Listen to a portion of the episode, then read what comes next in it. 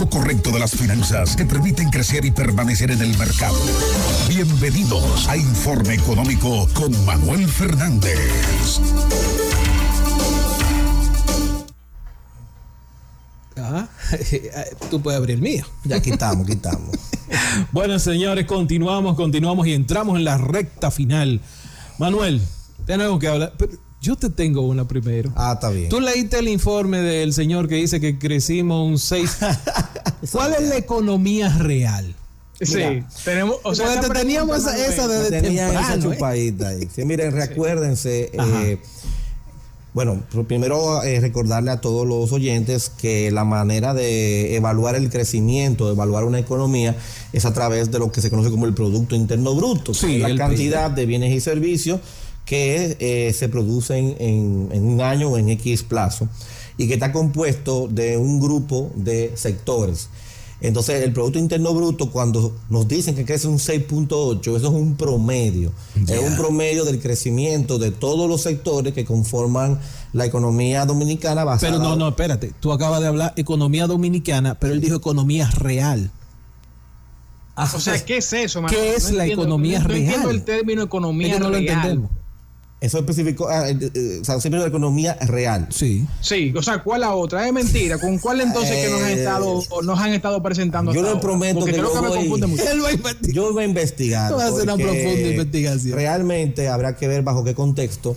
Eh, él, él, estuvo aquí realmente. Fue aquí que lo dijo. Yo estaba invitado, yo quería ir, pero por un asunto. Eh, tranquilo, tranquilo. Un compromiso personal no me, me impidió ir porque la verdad es que realmente, eh, y, le voy a decir algo, o sea, realmente sí es cierto que el país crece en, esa, en esos porcentajes. Ese no es el problema, Isaac y, José Ignacio. El problema es que ese crecimiento, y dicho inclusive por el mismo gobernador del Banco Central, no se distribuye, no se desparrama, para que me entiendan. No hay una derrama de forma equitativa entre todos los dominicanos, y por eso es que muchos no lo sentimos y depende del sector en que tú estás, porque hay sectores que crecen en mayor proporción eh, que otro. Por ejemplo, si el sector construcción está muy en boga y tiene ahora mismo un impulso económico mucho más alto, todo el que pertenece a ese sector lo va a sentir. Claro. Y otro que no está en un sector que esté tan desarrollado no lo va a sentir. O sea, no es que ese crecimiento de 6.8 no necesariamente se tiene que sentir, porque acuérdense que es un promedio. Mm. Y el promedio tiene un problema, que cuando tiene una variable que está por encima, vamos a decir, del mismo promedio, entonces el promedio se ve un poquito afectado. Mm. O sea, no es lo mismo tener un, para que me entiendan, numéricamente, no es lo mismo un promedio de un 4%, 5% y 6% que te va a dar entre los tres, ¿cuánto? Un 4.5%. Pero si tú tienes un 4% en un sector, un 6% en un sector, pero hay un sector que te creció un 20%, el promedio te va a dar 10. Sí. ¿Ves? Te va a dar 10. Entonces, por eso es que muchas veces la gente dice, no, pero es que yo no lo siento. No lo siente porque depende del sector del sector en que tú te... Ah, ok. Tenemos... Uh, pero voy a averiguar eso. De pero por favor, por favor. Esa te la tenemos ahí de tarea. Él dio unos datos muy interesantes. Eh, lo prometo, Ignacio, que para la semana que viene eh, porque es interesante, sobre todo porque esto es un programa que se escucha mucho en, la región norte. el, señor gobernador vino con todo su equipo, aquí vino doña, doña Clarisa La Rocha, vinieron todos los tutumpotes del Banco Central. Eso es raro verlo. Eso es muy raro. verla. Eh, ellos estuvieron entregando el primer informe llamado Panorama económico de la región norte. Es interesante, Isaac, Muy que, bueno. que toda esta, eh, esta comitiva del Banco Central venga a Santiago y nos diga a todos los ibaeños, porque no solamente de Santiago, eh, cuánto representamos nosotros de la economía dominicana. y eso es muy positivo. Yo prometo que para la próxima semana estaremos dando ya esos datos interesantes. Esa es tu tarea. ¿Cómo fomentar, déjame ver, cómo preservar y fomentar el flujo de ah, efectivo de las pymes? Eso es el tema de hoy. Manuel, yo creo que si tú respondes esa pregunta, fácilmente eres nominado al Premio Nobel de la Economía. Que déjame decirte que el ganador del Premio Nobel de la Economía, William Nordhaus, es muy conocido aquí en la República Dominicana porque el libro, sí, porque te voy a explicar porque en la mayoría de las universidades que dan introducción a la economía en grado, eh, hay un libro que se llama así mismo Principios de Economía o Economía, que es una coautoría de él, de William Norhaus, con Paul Samuelson, que son tal vez los dos mejores autores de libros eh, didácticos, o sea, para aprender economía. Y es muy interesante y también lo vamos a averiguar porque es una combinación de lo que es la economía con el clima. Cómo hay patrones y cómo hay eh, situaciones donde convergen la economía y el clima y que afectan obviamente el bienestar de la persona, que es lo que ustedes conocen como el desarrollo sostenible. Y qué medidas aplicar para que haya un desarrollo sostenible a nivel mundial y en particular de las economías. Muy interesante el ganador del Premio Nobel de Economía. Miren, el flujo de efectivo de la empresa es, lo voy a explicar para que me entiendan, es como la sangre que corre a través del cuerpo. O sea, el flujo de efectivo es el aparato circulatorio de una empresa. Imagínense, por ejemplo, que una persona le dé una trombosis, ¿eh? o se le acumule sangre, que se llama precisamente, como dicen los médicos cuando... Un coágulo. Un coágulo. Obviamente cuando hay un coágulo, la sangre no circula. Y si no circula la sangre, entonces obviamente el organismo muere.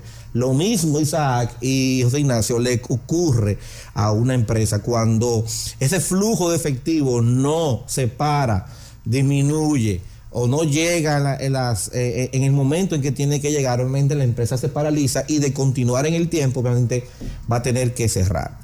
Por eso es muy importante, yo siempre cuando vengo al programa, Isaac, siempre le digo a los oyentes que cuando usted tiene una empresa, usted tiene que contar con una contabilidad organizada que le permita extraer información financiera precisamente para tomar mejores decisiones y dentro de esas decisiones está cómo manejar eficientemente mi flujo de efectivo. Tenemos el balance general, que es una fotografía de la empresa en un momento determinado. Tenemos el estado de resultados que me dice cuánto me gané de lo que yo vendí. Todo eso está muy bien, pero el más importante es el estado de flujo efectivo que me dice realmente de lo que yo vendí cuánto me entró de efectivo. ¿Y por qué yo digo esto? Porque nosotros tenemos, los contables me van a entender, un sistema contable, generalmente la mayoría de las empresas comerciales, lo que es el sistema de lo devengado. ¿Qué quiere decir el sistema de lo devengado? Que usted registra, usted vendió, ¿verdad? Vendí este celular, pero lo vendí a crédito. Contablemente, yo registro la venta aunque yo no haya recibido el efectivo. Entonces eso puede ocasionar que una empresa tenga mucho crecimiento en venta, incluso Isaac puede tener hasta beneficio y yo ha pasado, me dicen, Manuel, pero yo vi que crecieron la venta y yo di que me gané tanto, pero yo no tengo un che en la cuenta corriente. Porque esto fue a crédito. Porque usted vendió, usted fue muy bueno vendiendo, pero muy malo cobrando. Entonces, realmente, usted tiene en su estado de resultado mucho crecimiento, pero cuando usted va al flujo de efectivo se da cuenta de que lo que usted vendió todavía está en cuentas por cobrar. Y es el estado de flujo efectivo el que me va a decir perfectamente cuánto me entró realmente de lo que yo vendí. Por eso que para toma de decisiones, y eso se lo puede hacer cualquier contable, el estado de flujo efectivo. ¿Y por qué? Porque ese debe ser el estado financiero más importante para toma de decisiones, porque ahí me dice, cuánto yo invertí en inventario, si crecí o disminuí, si se me está quedando inventario, si necesito ampliar mi almacén, de lo que yo vendí, mi cuenta por cobrar, si no tengo una política de crédito, tengo que ajustarla, eh, qué pasa, que las cuentas por cobrar aumentaron, no entro dinero, todo eso, Isaac, me lo dice el estado, de, si está bien hecho, obviamente, el estado de flujo de efectivo de su empresa. Y eso, como dice Aide, eso no tiene que ser una corporación, o sea, desde hasta un carrito de hot dog sobre todo los chiquitos. Sobre todo, eso sí. Porque los, chiquitos. manejan mucho efectivo, manejan muchas cuentas por cobrar y manejan mucho inventario. Por lo tanto, son los que más necesitan, primero, capacitarse, segundo, entender y tercero, aplicar, obviamente, lo que es el estado de flujo de efectivo de la empresa. Muy interesante. Y, eso se puede aprender fácil. O sea, eso no es complicado. eso no, era, bueno, al principio parecerá un poquito complicado, pero por eso es que siempre en este programa, Isaac, y Janet y José Ignacio lo hemos hablado mucho, usted tiene como emprendedor que capacitarse. Sí usted puede saber mucho de celulares, usted puede saber mucho de que de, que la batería, que, la batería, que trámite aduanal, que todo lo... pero usted tiene también que capacitarse en finanzas, en mercadeo, en proceso y en estrategia, porque usted puede ser muy bueno en su área, pero tiene que capacitarse y dentro de eso está obviamente conocer e interpretar la información financiera de su empresa. Ya. No hay forma de saber si usted está ganando o está perdiendo. Lo puedes saber con el estado de resultado, pero realmente me puede crear una falsa sensación de que me está yendo bien, porque realmente el estado de flujo efectivo es el que me dice a mí de lo que yo vendí realmente cuánto me entró.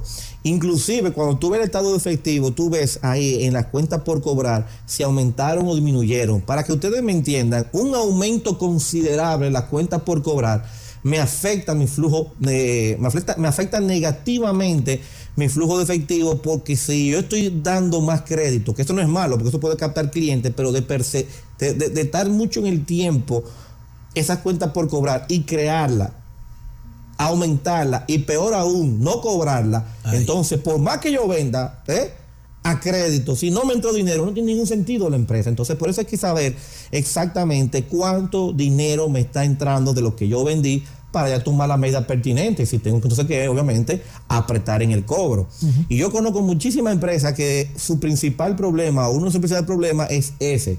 Porque se ponen, por ejemplo, yo conozco muchísimos negocios buenísimos, Isaac, de verdad, buenos restaurantes. Yo me acuerdo uno de taco hace muchos años, me voy a reservar el nombre que es un negocio de tacos aquí en Santiago muy chulo, con una gran cantidad de asistencia de clientes, que quebró. ¿Y quebró por qué? Porque él tenía un acordeón lleno de cuentas por cobrar de los amigos, de los... o sea, ese es un problema que se da mucho.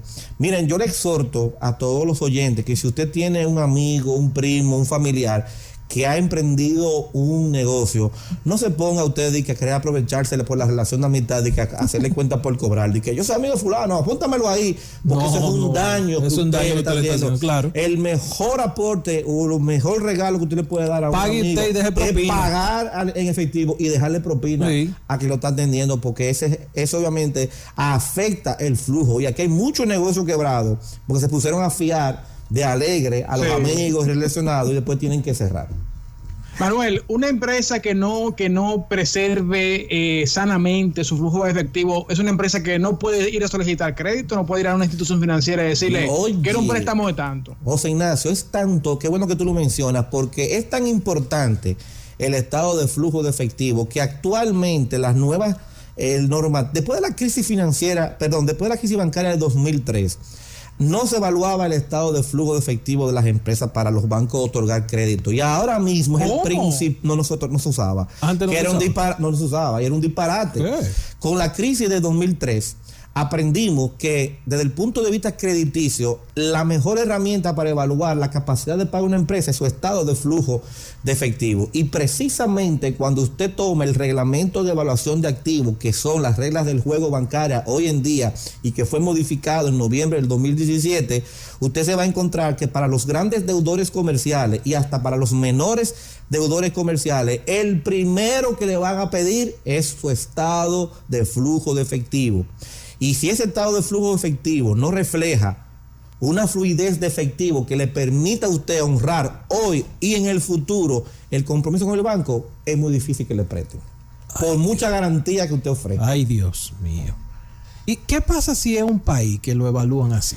Lo mismo.